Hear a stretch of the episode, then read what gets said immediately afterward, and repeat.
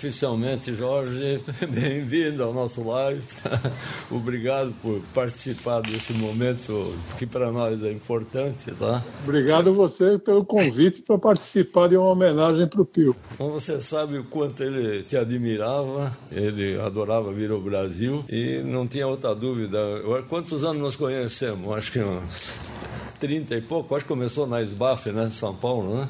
A gente se conhece, acho que pelos anos 90, né? É, 80 e poucos. É, exato. Deu uns 30, e, 30 e poucos anos. 30 e poucos anos. Só, é. só. Me lembra aquele tempo, né, eu não estava no negócio assim, você tão pouco, você tinha engenha, a, a, empresa de engenharia civil, né? Construção. Me lembro um dia que eu levei um vinho, peguei de surpresa, tá a mesa cheia de plantas, você jogou tudo fora e disse assim, agora vamos tomar vinho, chega de. É muito legal. Agora eu não sei nem mais o que é tijolo. não sabe mais o que é tijolo? Agora deixa para os outros isso, né? Já pensou vender tijolo? Não dá para tomar se não vender, né? Então... É, né? Pelo contrário. Tá. E bem-vindo a todos que estão aí nos ouvindo. Tá? Jorge, vamos falar um pouquinho do, do nosso amigo Pio? Eu... Pio merece, Pio, é, Pio merece. merece. Tem alguém que merece, é o, é o Pio. Não, realmente é, ele um, era uma pessoa de uma personalidade muito forte, né? Era um organizado, perfeccionista né, competente, porque ele, vamos chamar, ele mudou o rumo da, da Pio Cesar, né, vamos falar, né, e veio falecer num ano que ele estava sendo, recebeu todos os prêmios possíveis, 140 anos, da vinícola e... É verdade. Meu vinho de hoje é um dos premiados, recém-premiado. É, exatamente, os vinhos recém-premiado, o vinho do ano, né? É, foi uma perda para o mundo do vinho e para a gente foi uma perda de um amigo também. Realmente, vamos tentar homenageá-lo, né? Comando bons vinhos que ele nos deixou, né? É, realmente, essa é a melhor lembrança, né? Certo? Sem dúvida. E ele, ele fez, ele lutou muito para chegar lá. Ele era de uma dedicação incrível, sabe? É impressionante quando ele vinha ao Brasil, que não deve ser um, o maior mercado dele, mas ele estava sempre contente. No mínimo oito meses antes ele planejava tudo, né? Quem vai, quem vai estar, eram os detalhes, tudo, quem vinham servir, qual é a ordem, vocês sabem qual é a ordem de serviço, sempre questionando as coisas, né? Mas era um cidadão extremamente correto, né? Olha, Dolari, você falou que ele era, ele tinha personalidade forte, mas ele era acima de tudo muito humano. Sim, ele, sim. ele, eu nunca vi, nunca vi o Pio falar mal de algum vinho de concorrente. Ele nunca criticava, ele sempre via algum lado positivo, sempre. É. Não, com certeza, ele admira. Olha, eu vou até citar nome, porque ele falando, né? Eu tive oportunidade, uns cinco anos atrás, quatro anos atrás, mais ou menos, de jantar um dia, através de um amigo comum, com, com o Gaia. Eu, inclusive, no dia seguinte, eu telefonei para o Ciro. Ciro, olha, conheci, respeito e sua maior admiração. E na semana seguinte, eu fui ao Rio e o Pio estava no Rio. Eu falei para ele, né? jantei com o Gaia, tá? foi um prazer. E aí ele me perguntou assim, meio, e daí? Né? Aí, eu, aí eu digo, não, daí nada. Quer dizer, nada. Ele disse, não. Aí eu disse, mas por que não? Aí eu disse, porque eu tenho Pio César. Ah, então aí ele estava no céu. Aí ele disse assim, muda de ramo de restaurante, qual é o melhor do Rio? Eu pago. Ele era ciumento com relação aos vinhos dele. Isso, isso. É, é. Nesse, ele era exigente com isso. É. Super exigente, super. Bom, é, ele tem história lá. Ele mudou a história do Pio Cesar. Ele pegou, ele pegou a vinícola, que eu me lembro bem né, dessa história. Eu, bom, eu conheci ele por volta de 1990, 91. A época que eu conheci ele. Eu bati na porta lá da vinícola. A vinícola fica em Alba. É a única vinícola no centro de Alba. Quer dizer, a única vinícola. E é um edifício dos anos 1700, alguma coisa assim. Mas fica no centro de Alba. E eu passei lá porque eu queria conhecer, enfim. E bati na porta e ele, foi ele que atendeu. Porque ele morava é. em cima da vinícola, ele morava. É, exatamente. E eu voltei lá, acho que uns cinco anos depois, mais ou menos, porque eu queria comprar um ornato Magnum 90, que tinha tido Trebiqueire no Gambeiro Rosso. E eu liguei para ele antes, né? Falei, ah, eu querendo comprar uma Magnum de ornato. É, é, pero uma Magnum, não, não basta uma... Normal. Não, não, eu quero, eu quero uma Magnum. Ainda tenho ela. Ainda tenho uma Magnum de, de ornato 90. Olha, aí dá para fazer uma mistura, viu? Eu tenho alguma coisa também. Essa, essa daí tem que ser um momento muito especial. É verdade, é verdade. É, a gente tem alguns, e, e, mas você tem razão. Ele era exigente quando eu falei, tá? mas ah, com vinho, tá? E tudo que se relacionasse com vinho, proteger essa marca, defender a marca, né? E porque ele construiu, tanto que no fim ele não era conhecido como Pio Poff, era conhecido como Pio Cesare mesmo, né? porque vocês lá tem as duas famílias, né? Você sabe da história, né? Conta, conta, conta. É, não, é interessante porque foi a família César com a família Bofa que se juntaram no ano passado. E tanto que se alternaram, vamos dizer, no comando, né? Eles criaram. Tanto que ele era um Bofa que foi, estava no momento, né? e o próximo, que já estava sendo preparado há alguns anos, o Cesarino, é um César. A filha dele já está sendo preparada para quando o outro se aposentar, coisa que eles têm uma idade para isso, certo? Então eles revezam entre as duas famílias, César e Bofa. E desde que haja pessoas competentes, já houve repetição. Cesarino que vai, que vai ocupar o lugar dele agora, está eh, com ele há 20 anos, né? E ele, ele é sobrinho dele. Sim, é sobrinho. E junto tem o Augusto Bofa, que é, que é, é primo. É primo, é primo. Eles decidiram porque era um bofa e aí era para entrar um, um César, certo? E aí o Cesarino veio ser preparado há 20 anos já, né? E a filha dele já começou a acompanhá-lo, né? Que seria a próxima depois do Cesarino. Olha que organização que eles, que eles, que eles montaram, né? A gente vê que... Mas assim, falando muito, é, a gente, quando quem visita lá, é, é imperdível, né? Visitar que é meio patrimônio histórico da humanidade, que existe muros de romanos de 1100 anos, tá? Que é onde é usado mais para descansar os vinhos. Imagina o vinho deve sair dali com a moral, né? sai com o carimbo da, da Unesco, do patrimônio é da humanidade. E é interessante, porque ele, ele morava no centro de Alva, como você disse, ele atendia a porta, mas ele tinha a casa, a, a casa que ele chama de campo, em cima da colina Eubrico. Você deve ter isso lá, com certeza. Eu dormi lá, tá? Já dormi é, lá. É, também, eu sei. é muito legal. E, e, ele, quando gostava de uma pessoa, ele, a gente se tratava como amigo mesmo, tá? E tanto que agora ele fez questão de reservar vinhos especiais, sabe, dele. Provar no futuro, ele tinha vinhos antigos, tá? E, mas esse zelo, e o que é interessante, assim, eu vou, vou provar, pois é, esse, o, o Barbaresco, daqui a pouco, tem que fazer um brinde, e o Barbaresco não, o Barolo, de 2016 também, né, que foi super pontuado também. Esse vinho, você sabe que ele, primeiro, ele tinha uma, uns dois vinhedos e foi, mas na verdade ele é composto de cinco, seis vinhedos diferentes, certo? É, é sempre uma mescla de regiões. E ele foi comprando essas regiões e praticamente comprou toda. Agora ele não, ele faz tudo com vinhedo próprio, né? Então acho até bom para situar o pessoal que está assistindo a gente como é que um pouco da, do que é a vinícola dele. Né? É. Ele, ele, ele pegou a vinícola dele há 40 anos atrás uh, e foi ele que transformou tudo. Ele começou a comprar vinhedos importantes. Aliás, uma, uma curiosidade: isso ele me contou quando ele estava em tratativas de comprar o último vinhedo que ele comprou, que foi o, o, o Moscone. Moscone, né, que é o último Barolo.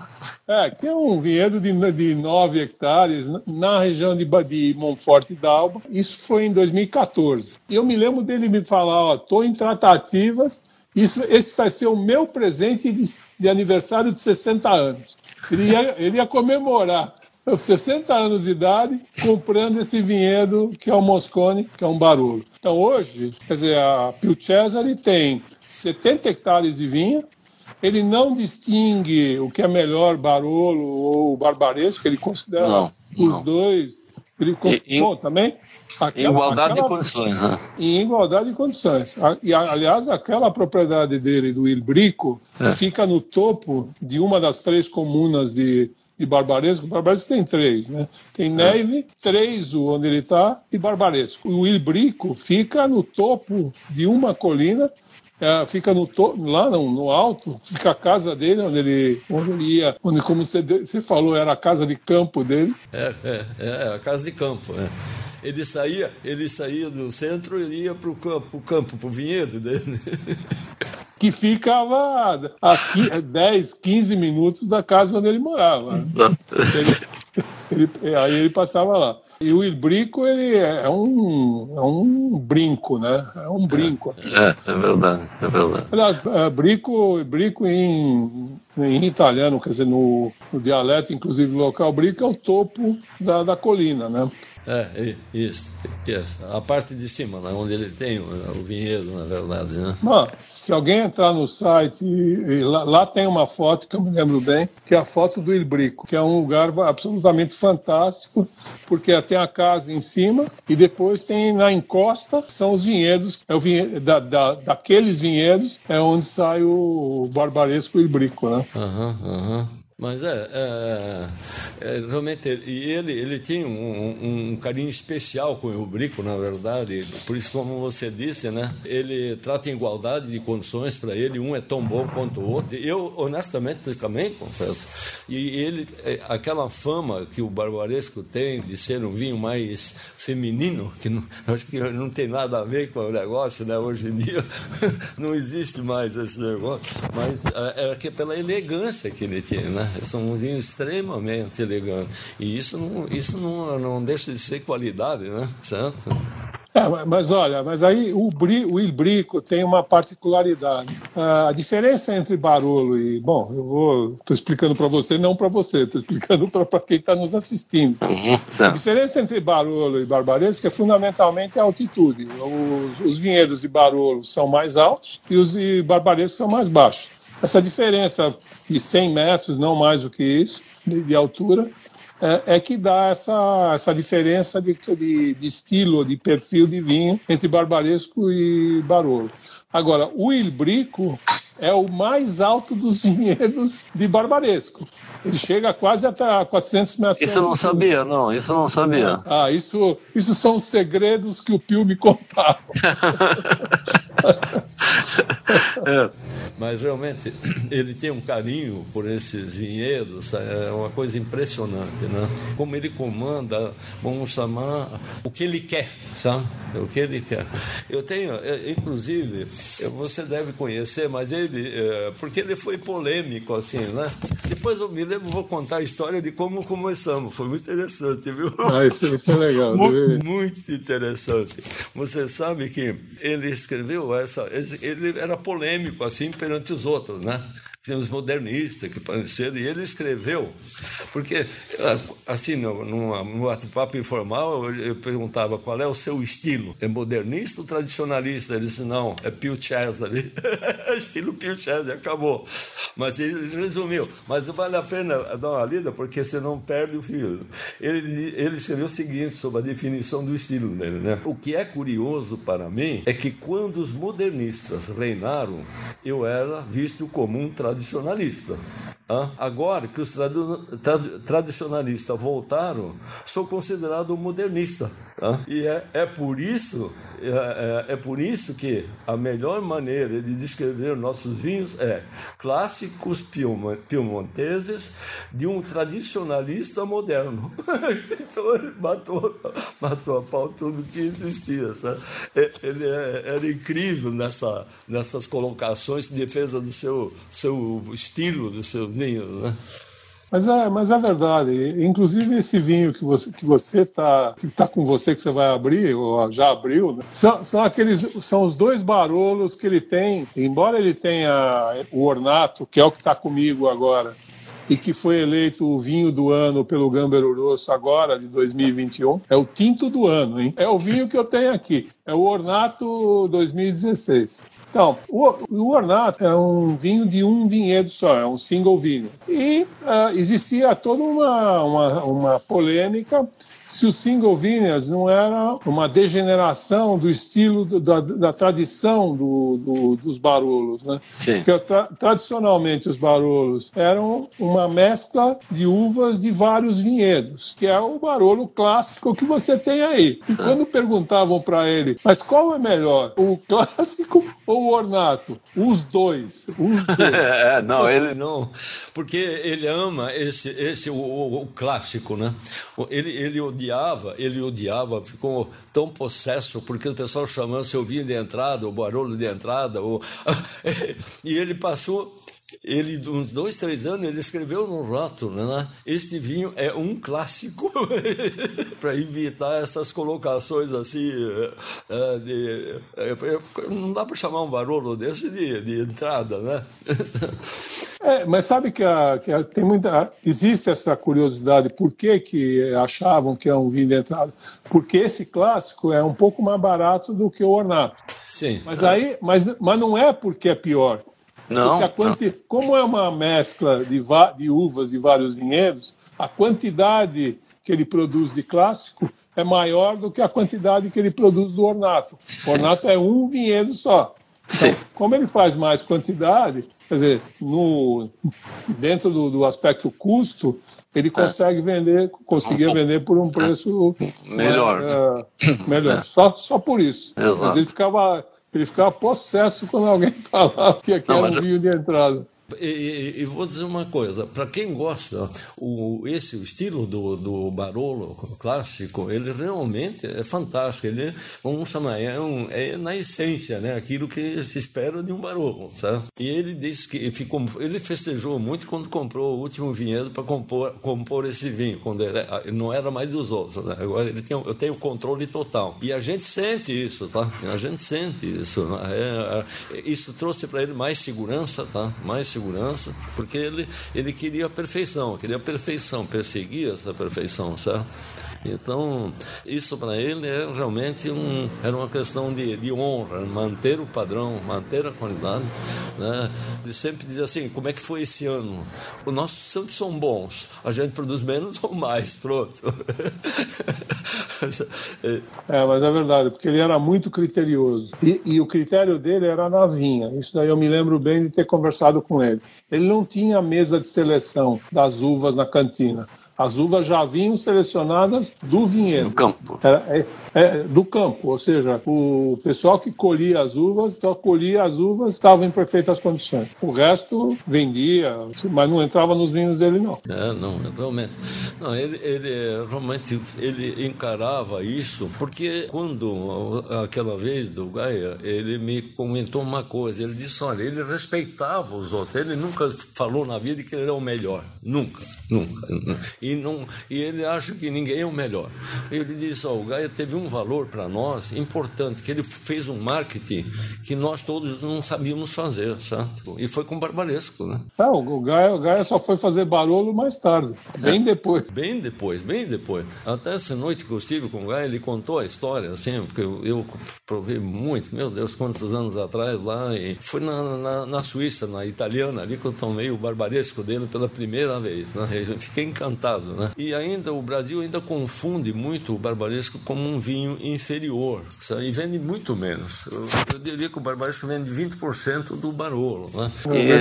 É, é uma pena porque deixa de se conhecer vinhos uh, verdadeiros na região né? e a uva muito bem, muito pra, nos produtores bons, são muito bem trabalhadas, elas são incríveis, né? incríveis os barbarescos, como é o caso do Gaia, como hoje é o caso do Ibrico. Né? Eu acho que é um, é um baita de um, de um barbaresco. Né? Ah, o Ibrico é, é, é um xodó dó.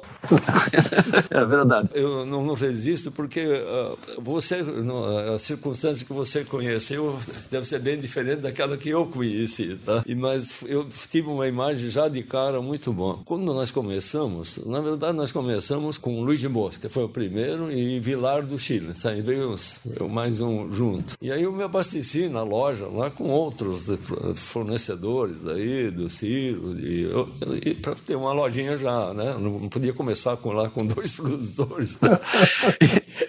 E aos poucos aí chegou um cidadão, um dia veio um alemão que fez casa na nossa região, aqui Santa, na costa de Santa Catarina, que era importador só de vinho italiano. Não sei se você conheceu, o Bremer. Ele só vem com Eu conheci, tá? E ele é um crítico, ia, mas adora vinho italiano, eu, eu começo e o fim. Tá? Que ele é, foi interessante. Ele chegou nessa nossa loja, né? Ele disse assim, mas tu importa tudo isso? Eu digo, não, não, o que importa é só aqui, Luiz de Bonsca, tá? Aí, sabe, mas tem que importar vinho italiano, tanta coisa boa lá. Aí, naquele dia, ele me convenceu, ele disse, mas pô, sair correndo agora na Itália, vou esperar uma feira. Disse, não, não espera a feira. Faz o seguinte, ele voltou final de janeiro, estava aqui em férias, né? Aí ele disse, olha, ah, vai lá, faz uma prova, eu importo para você no começo, tá? Eu, dos meus vinhos que eu compro, aí eu fui lá, provei uns 80 vinhos na casa do, dele, tá? Pô, foi um dia fantástico, né? Desde os, e olha, no primeiro container, nós trouxemos cerca, foram 10 produtores acho que sete estão conosco até hoje, 24 anos. Tá? Eu, eu provei os vinhos e estava pio no meio. Quando eu vi pio Chaz, eu digo, isso aqui vai, em que eu tenho que beber tudo. Mas, viu? caro, né? mas vamos levar. E trouxe, acho que três ou quatro vinhos deles. Tá? E estava a caminho. Aí, quando chegou no Brasil, descobri que o Pio estava noutra importadora né, que não, não, não, não existe mais. Aí, aí eu disse, pô, isso aí eu vou arrumar uma briga com alguém, que já existia o espírito de exclusividade, né? Mas o, o, o Bremer não sabia disso, o cara não foi, e o Pio acho que não tomou conhecimento, vendeu para o Bremer. E quando recebemos, aí surgiu também um vinho do Ciro, um, um Chardonnay, que era ali da região de, de espumante, né? De, e aí eu telefonei, Ciro, queres ficar com isso, por favor, né? Eu sempre fui amigo do Ciro muito antes, era cliente dele. Aí ele disse, não, Donário, esse vinho é difícil vender, acho que vai ter que tomar todo sozinho. Aí tá. Eu digo, tá bom, não não vende São Paulo. não, pode deixar, eu me carrego. E acordo feito. E o outro não aceitou o negócio do Silvio conversar, né? Aí eu passei a bola pro Pio, né? Uma semana depois o Pio estava no Brasil. eu não sei, ele falou com um monte de gente, eu acho que ele citou teu nome. Mas até eu vou citar o nome de uma pessoa que teve uma influência assim. Aí ele disse que foi em restaurantes, tudo, e falou na decanta. Disse, ah, é. e, e ele foi no, no Beato. E não fazia, foi jantar, porque ele só escolhia restaurante bom, né? Ele disse: só existe dois tipos de restaurante que eu vou, né? Ou ele é bom cliente, ou é grande restaurante. Tá? Não tem Aí chegou lá e disse, falou pro Beato: ele disse, ah, se fosse eu ia começar com esses caras lá do sul, aí eu já até tive contato com eles, já, então eu vou até pegar uns vinhos dele, me parece que é um projeto sério. Tá? E aí ele veio lá falar comigo, porque eu mandei uma carta e disse: o problema é teu, eu não vou vender enquanto enquanto não houver uma solução, certo? Porque ele é capaz de dizer que não, agora o que é que vão fazer? Eu vendo pro outro, pronto, não quero encrenca. Aí ele veio para o Brasil e disse não, ele chegou lá e veio, foi a Blumenau. E a Blumenau chegou aqui e disse assim, vamos jantar? Vamos. Aí ele, na hora de começar, lá, botamos o vinho assim, ele disse assim, ó, o vinho é teu. não vou, eles não têm mais quase nada, espera um pouquinho aí, daqui para frente é contigo. Então ele resolveu a coisa rápido, sabe? Esse era o pior. Assim, de tomada de decisões e ele tinha, bom, ele, ele sabia o que decidia, sabe? Tinha uma capacidade de captar o mercado, aonde tem oportunidade ou não, certo? Ele tinha um relacionamento bom com, com aqueles que ele sabia que eram clientes bons, né? E ajudou muito na venda, sabe? E realmente foi um meio tumultuado o começo, mas só aquela ocasião mesmo, né? Dali para frente só alegria, né? Bom, então dentro disso que, que você falou, que ele veio aqui, viajou para o Brasil para tomar a decisão, tomou e deve ter ido embora no dia seguinte. Mas esse era o Pio. O Pio, o Pio viajava mais do que meio ano. Ele, ele passava quase que 200 dias por ano fora. Sim. E ele era um, um, embaixador dos, mas ele não era embaixador só dos vinhos dele. O que, é, o que é muito legal do Pio, ele era embaixador dos vinhos do Piemonte. Ele não tem. Ele, aliás, alguém perguntou se ele tinha vinhedos em, outra, em outras regiões da Itália, não.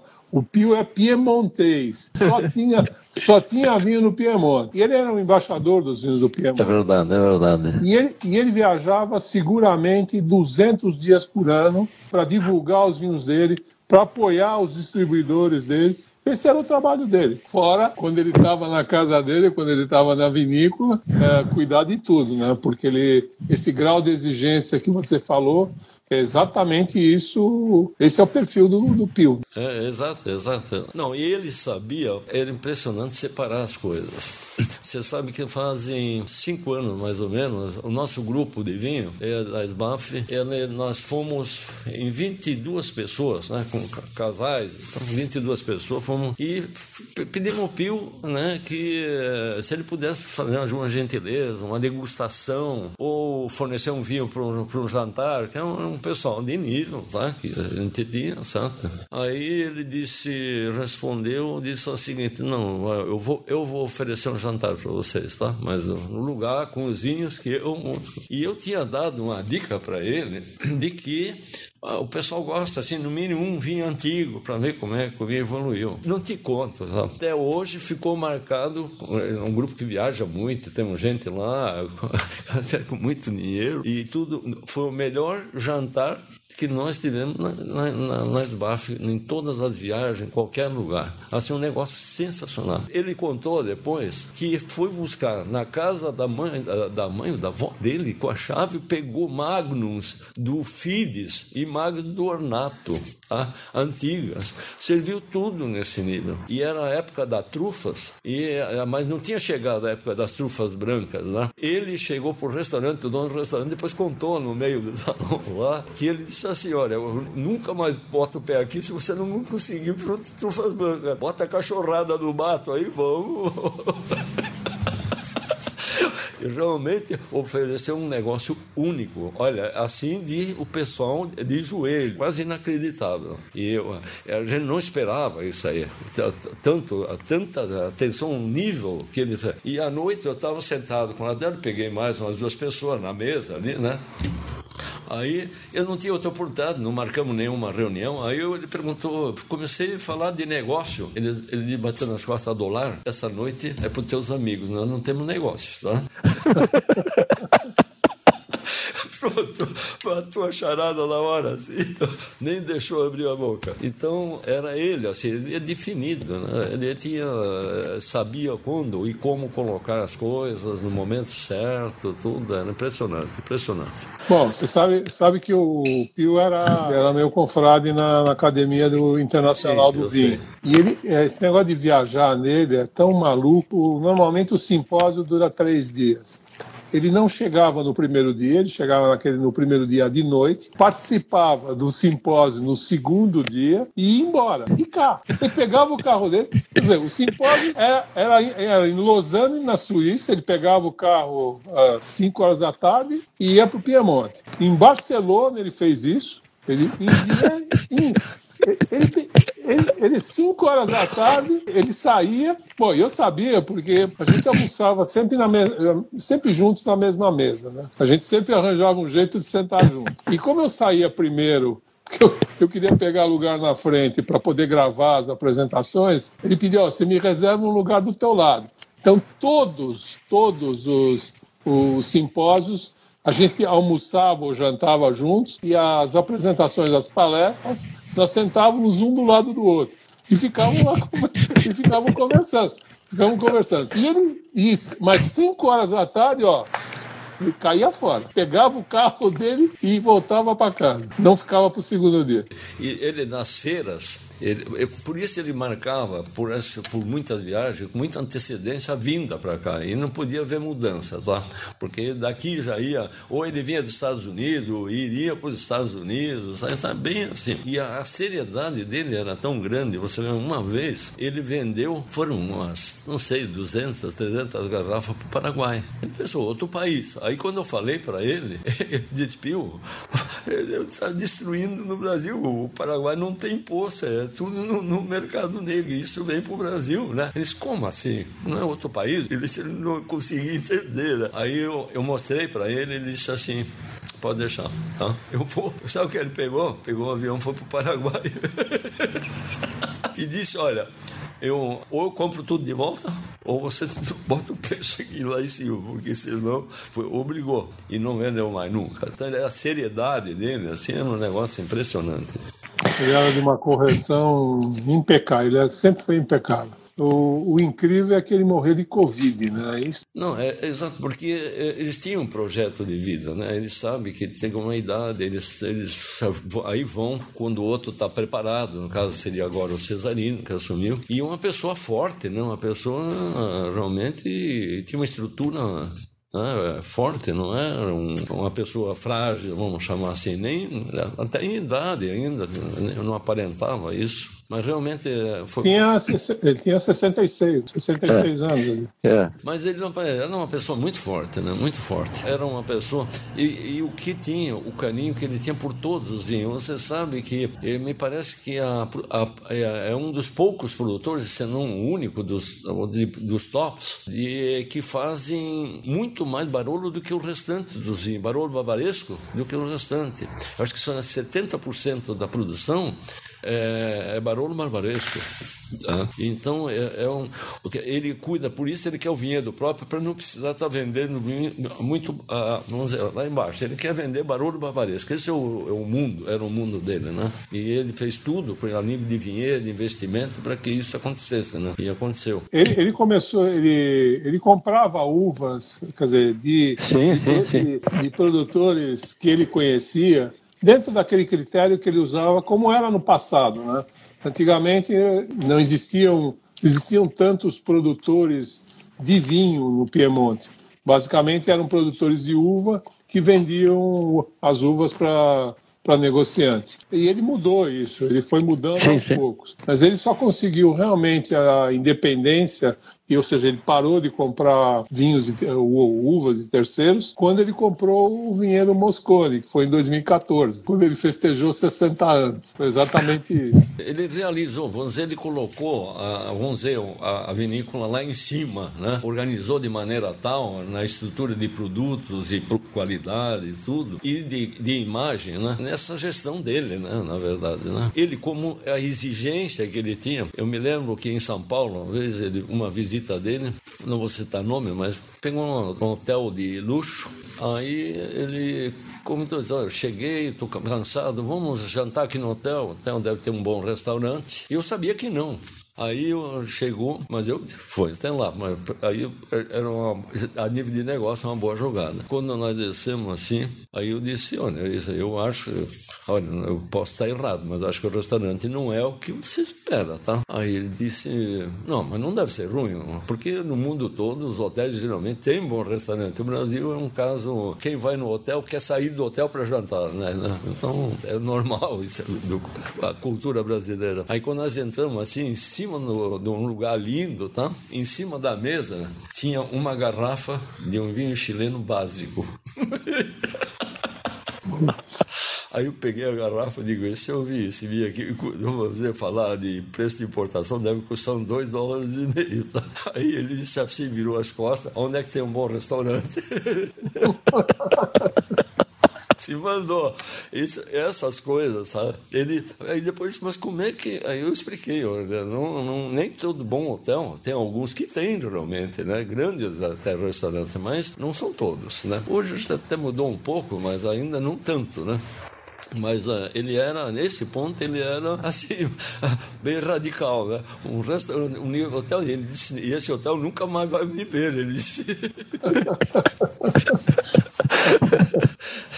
Aí, realmente, ele era exigente com o hotel, aonde ele iria, como ele ia, sabe? Sempre foi. É, ele tinha algumas culturas, por exemplo, na, na, nas feiras, o último dia, como ele fez lá, ele não ia, não atendia na feira, não marcava hora. Ele não ia. Ele diz, aí virou bagunça, tá? Então ele queria marcar a hora, se tinha a feira três dias, nos dois primeiros dias, tá? Aí ele estava lá, tempo integral. E... Ele, Mas... e ele servindo. E ele servindo. É, sim, sim, sim. Não, realmente ele tinha assim, é, eu me lembro de uma de uma passagem assim muito onde ele teve que ser meio Uh, radical. Foi a primeira vez que eu vi um, no Decanto Wine Show, um monte de gente.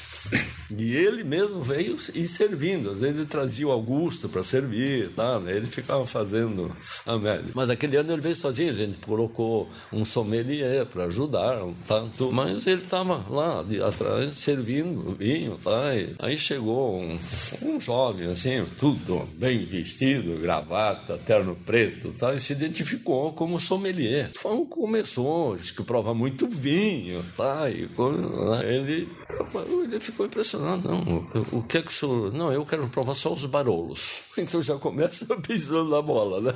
Mas ele, não, não tem problema. Aí quando ele botou no copo, aí ele disse assim: Senhor Pio, o senhor podia me explicar quais são as uvas que o senhor usa neste vinho? Nossa senhora. Ele baixou a cabeça assim, ele disse, Adolar, eu estou me sentindo mal, atenda por favor esse, esse cavalheiro, e saiu. Aí vai eu explicar lá o, o que é Cabernet Sauvignon. Não, realmente é, foi assim, o, o, caso que ele ficou tão decepcionado e o Pio, entendi tudo em todo mundo, né? É, porque ele disse, não, mas se fosse um cidadão que não conhece, quer conhecer, se nenhuma pergunta, tudo bem, é, né? Razoável, né? Tá se atualizando, tá aprendendo, mas ou se apresenta como sommelier, aí não dá, né? Então ele tinha essa exposição assim, em defesa do vinho, né? Ele disse, pô, o cara não sabe que é nebiolo, então não vou nem conversar com ele. Ele não tolerava a presunção. Não, Esse era não. o problema dele. Ele atendia todo mundo com assim, com gentileza, agora desde que não fosse pretensioso ou não fosse presunçoso. Esse era o problema. Ele, ele era, era gentil, ele dava atenção merecida para qualquer um. Quando vinha aqui, não podia ir num restaurante, será que não passamos lá para cumprimentá-lo ao menos? Sabe? Não dá para jantar, não dá para ir a todos. Ele tinha, assim, uma organização e uma consideração pelos clientes incrível, sabe? E, inclusive, você sabe, pelo, com os jornalistas mesmo, né? Ele tinha um relacionamento muito, muito legal, assim, sabe? Isso ajudava ele a buscar informações informações e todos saíam encantados, né? Todos saíam encantados com, com a, a, os vinhos deles, né? E inclusive falando desse vinho, não, não quer falar um pouquinho desse, desse ornato ali, não? Olha, bom, isso é um privilégio, né? Isso é um privilégio, quer dizer, não é por nada que é, ser considerado o vinho tinto do ano pelo Gâmbero, quer dizer, não é que não é que ele teve trebiqueiro, não é que ele teve a pontuação máxima, ele foi considerado o vinho, vinho, do, o vinho tinto do, do, ano, do, ano, do ano do Gâmbaro desse ano, 2021, a última edição do Gâmbaro. E é legal essa diferença. Aliás, teve uma, teve uma pergunta de alguém anterior, pediu para a gente comentar a diferença, é, ou não a diferença, mas as características entre o ornato e o clássico, que é o que você está tomando. O clássico é exatamente isso, é o clássico. É uma mescla de uvas de vários vinhedos e regiões distintas. Ele não representa uma região só. E o, o ornato, ele vem de um vinhedo em particular da região de Serra Lunga Dal. E Serra Lunga tem uma característica particular, por isso que é um single vineyard. Tem a característica de Serra Lunga. São das diversas sub-regiões de Barolo, Serra Lunga talvez seja o mais masculino, mais, o mais austero e o mais longevo deles. Ele tem essa particularidade. Agora, tem uma, uma curiosidade que o Pio falava. Quando falavam para ele, mas é, quando é que os teus barolos ou os teus barbarescos vão chegar no apogeu? Eles estão no apogeu desde que. É, é, essa questão de apogeu é uma questão um tanto quanto subjetiva. Depende do paladar, depende do gosto de cada pessoa. Desde que o vinho chegue no mercado, ah, e tem mais. Não, isso, não, fundamental, estava esquecendo. Ele dizia que o vinho italiano é feito para ser tomado com comida. Ou seja, não é uma degustação de vinho pura e simplesmente. Você acompanha a comida. Então, quando você acompanha a comida e você acompanha a comida condizentemente, você está condizentemente significa que o vinho está acompanhando perfeitamente aquela comida. Ele foi feito para aquela comida. Não precisa esperar mais nada. Com aquela comida ele vai super bem. É o que os italianos falam, é um vinho da pranzo. É um vinho, um vinho de comida. Essa é a diferença. Mas o ornato, embora seja um vinho mais longevo, que é, é de Serra Lunga, ele está maravilhoso. A delicadeza, quer dizer, a gente falar de delicadeza de um vinho é, masculino é um pouco talvez seja um pouco mas a delicadeza, a qualidade, não é delicadeza, a qualidade dos taninos desse ornato é uma coisa de louco, porque ele está super equilibrado, os taninos estão super integrados. Dá pra... Ó, eu vou tomar essa garrafa toda. Hein? tem direito, tem direito. Não, não, não vou, eu, vou, eu, vou, guardar, eu vou guardar. Eu não vou tomar não. ela toda hoje. Dá para guardar, ver, amanhã ela vai estar ainda melhor, né? Não, vai. Agora, comenta o teu vinho, porque eles são, são perfis distintos, né? Esse é um Serra Lunga, estritamente um Serra Lunga d'Alba, e o clássico, que é uma mescla de uvas de vários vinhedos, de várias regiões, e cada região tem uma característica. E é por isso que ele é um clássico. Então, seria bom é, talvez você comentar. É. Enquanto o ornato caminha para uma identificação de certa coisa, até a fruta, tudo diferente, ela vem, tem uma força de expressão, certo? Aqui eles são mais austeros, tá? Mais de um equilíbrio esse vinho. Ele caminha ali por uh, uh, uh, campos de, mais, vamos chamar assim, não, não tão comuns, né? Especiarias, alcaçuz e um couro, mas não não aquele couro que a gente conhece de, de, de, E tem uma complexidade, você precisa estudar. Mas é impressionante esse ano que ele tirou pontuações muito parecidas com, com o Ornato, certo? Ele tem, vamos falar, os taninos, estão mais vivos, mas são uns taninos macios, incríveis, tá? Hoje isso me chama a atenção como o Pio conseguiu uns vinhos ainda de guarda longa, mas que já são bebíveis, porque teve uma época que os Barolo, tomar o Barolo antes de 10 anos era dizer, esse vinho tem 5 anos né? Dá para derrubar a garrafa, né? E esse aqui também, eu, eu, eu te confesso que,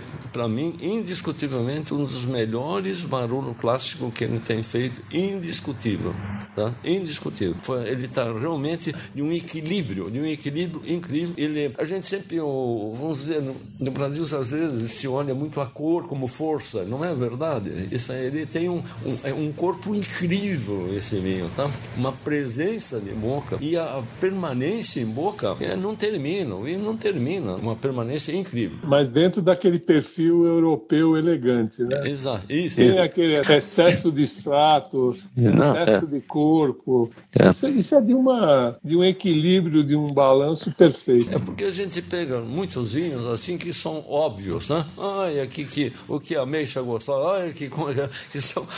não, aqui não, é um leque, né? São, são um leque de aromas assim que você tem que separando até né? É, realmente, mas é, eu vou te contar uma coisa, eu fiquei impressionado com esse vinho já na, na semana passada, quando nós tivemos nosso clube, e hoje estou curtindo ele também, nós vamos tomar tudo hoje, vamos levar para o Edson ainda. Ah, não, ele não pode, se ele está escutando, ele vai me cobrar amanhã. Eu não estou muito seguro disso. 2016 foi uma safra excepcional no Piemonte. Foi, né? É, foi, foi. Eu me lembro que 2015 foi considerada uma safra muito boa, mas 2016 eu estava lá, eu estava lá na, na, na, colheita. Ah, tivesse lá nesse ano? É? Durante a época da colheita, em 2016, eu estava lá. Tudo estava prevendo uma, uma safra excepcional. 2010, 2013, depois teve 2015 que foi boa, mas 2016 é, derrubou tudo. É 2010, 2013, 2016. Se alguém quiser marcar, pode marcar porque é um espetáculo. Ele estava muito confiante na 2017. Você acompanhou também? Eu acompanhei. 2017 é boa, mas ele não tem a mesma estrutura que tem o 2016. Ah, 2016, 2016 eu acho absolutamente perfeito. Eu não tinha tomado o ornato, eu não, eu não tinha tomado nenhum 2016 ainda. Eu tomei a amostra de, de tonel, né? não, não tinha tomado nenhum, não, engarrafado. Uhum. É, não, eu, eu, vamos chamar, é, as oscilações de safra são normais, né? Você em qualquer, principalmente nas grandes regiões como Bordeaux, Borgonha, né? Você, você sente, não adianta. Isso é, é... Nem sempre quer dizer que a qualidade caiu muito. Ele muda por certas características e às vezes com vida mais curta, outras não. Tá? E, às vezes eu digo, o Barolo não usa isso muito, mas Bordeaux, a safra valorizada, ela sobe de preço, a outra baixa depois. É. Aqui ela não tem, elas são mais constantes, eu acho que. Né? Ah, é. E como Borgonha também, né? Eu sempre digo assim, apesar de vinhos totalmente diferentes, eu acho que o Piemonte é a Borgonha, ou Borgonha é Piemonte, não sei, né? Os dois são incríveis, né? não importa a ordem. Não, eles são muito semelhantes mas, mas não no vinho, né? Não no vinho, não, não, não, não, não no vinho. A particularidade uva única, certo? Você não tem outro recurso, tem que, é ela mesma que tem que dar. E no sentido de, de complexidade e elegância, né? Eu acho que esse é um, a grande, a grande, o diferencial desses dois, duas, dois países, duas regiões, né? Principalmente, né? É, é verdade. Não, tem muita semelhança entre os dois impressionante, que também saiu muito bem, no nosso clube recebeu uma pontuação muito alta, o Fides, é, o Barbeira. É, o Barbeira, inclusive, ele vem, vem numa ascensão agora mudou, novo vinhedo, né? Deu um salto incrível, incrível, incrível. Porque o barbeiro, você sabe, ela tem que ser muito bem trabalhada, né? Geralmente falta, a barrica ajuda, geralmente ela tem, a madeira tem bem dosada, ela melhora muito, né? E precisa até certo ponto, né? Mas saber usar isso aí é o segredo, né? Então ele tem só esses dois barbeiros, mas o, o Fides realmente, eu tirei o chapéu agora para esse tempo, dentro dessa prova que fizemos semana passada, viu? É, os Fides quando ele comprou o Moscone, o Fides uh, começou a ser produzido a partir de uvas só do Moscone, porque até então ele pegava de vários vinhedos. Aí deu um salto de qualidade. Aliás, a gente não falou do branco dele. O ah, branco dele tem, o branco, de, o branco dele tem uma particularidade. O Pio de Lei, que é um Chardonnay, eu me lembro bem que eu, eu, eu tinha ido jantar, na, eu estava jantando na casa dele. Eu me lembro como, onde ele estava sentado, onde estava a filha, a Federica, e onde estava a mulher dele, que eu não me lembro o nome. A Federica, eu me lembro bem o nome da, da filha. E ele comentando comigo que ele, por muito tempo, ele não estava contente com o branco dele. Ele falou: não, eu vou resolver esse problema. Ele contratou o Papa dos Vinhos Brancos, que é um bordalês, que é o Denis, é, é, o Denis do Bourdieu, e o, de, o Denis do Bourdieu deu uma, um, mudou a cara do vinho. A partir da contratação do Denis do Bourdieu, o Pio de Lei mudou de patamar. Né? Então é, é, um espetáculo. Tem, é dificilmente você acha um Chardonnay no Piemonte com essa é. qualidade. Não, realmente, olha, nós estamos terminando o tempo e eu acho que você lembrou muito bem, seria uma injustiça não lembrar. O Pio de Lei, a capacidade de envelhecimento desse vinho. E uma vez ele tomou aqui uma garrafa que estava meio parado, eu abri para ele, eu estava com 6, 7 anos, era um grande Borgonha, vamos chamar assim, já que a Borgonha tem essa fama, né? Realmente ele. É, porque o Chardonnay, vamos chamar fora da Borgonha, ele perde a característica normalmente, né? E lá ele conseguiu, assim, eu acho que o máximo de estação. Jorge, eu agradeço muito do tempo, tá? Obrigado pela participação. Eu diria essa homenagem póstuma a um grande amigo, eu, muito mais tempo seu do que meu, por isso o convite. Fazer um, um brinde. Vamos fazer um eu coloquei num copo de Borgonha, porque achei que. Gente, muito obrigado, viu? Vamos curtir o, o zinho do Piuí, tá bom? Que ele, que ele descanse em paz. Vamos. Exatamente. A gente vai lembrar. A gente vai lembrar dele sempre. Ok. E aí, agradecer aqueles que nos acompanharam aí, mesmo não podendo tomar o mesmo vinho ao mesmo tempo, ok? Valeu. Muito obrigado, Jorge, viu? Um grande abraço, amigo. um grande Até. abraço.